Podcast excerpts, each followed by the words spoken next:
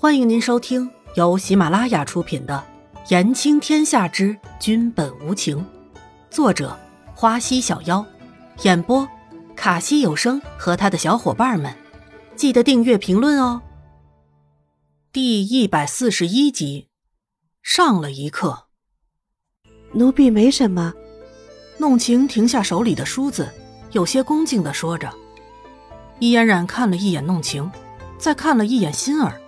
然后远远的看了一会儿其他的工人，得出一个结论，那就是今天的玄和宫气氛相当沉闷。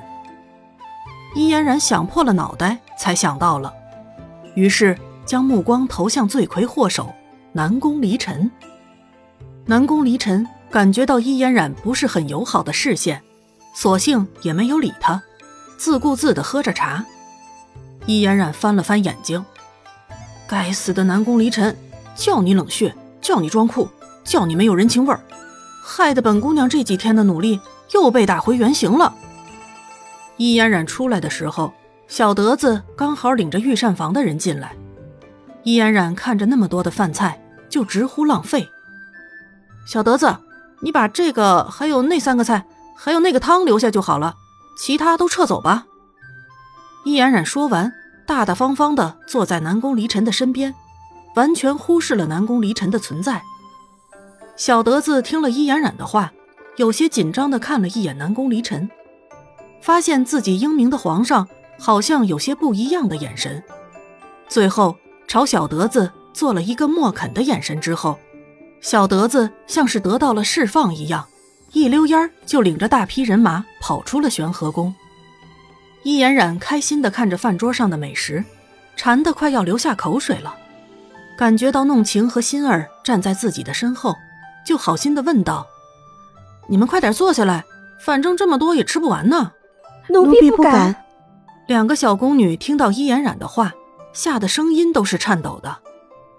看着面无表情的南宫离尘，像是想到了什么似的，于是伊颜冉就光明正大的白了南宫离尘一眼。南宫离尘有些不明白伊嫣然的意思了，看着桌上的饭菜，估计这是自己从小到大吃的最不丰盛的饭菜了。女人，你不觉得你胆子太大了吗？南宫离尘不满的说着。什么？伊嫣然有些怀疑自己的耳朵。你说这简陋？南宫离尘，你要不要这么浪费呀？这世上不是每一个人都像你这么好命。连吃个饭都要那么多讲究的，有些穷人连饭都没有的吃，真是身在福中不知福。与其这么浪费，还不如多救济一下难民。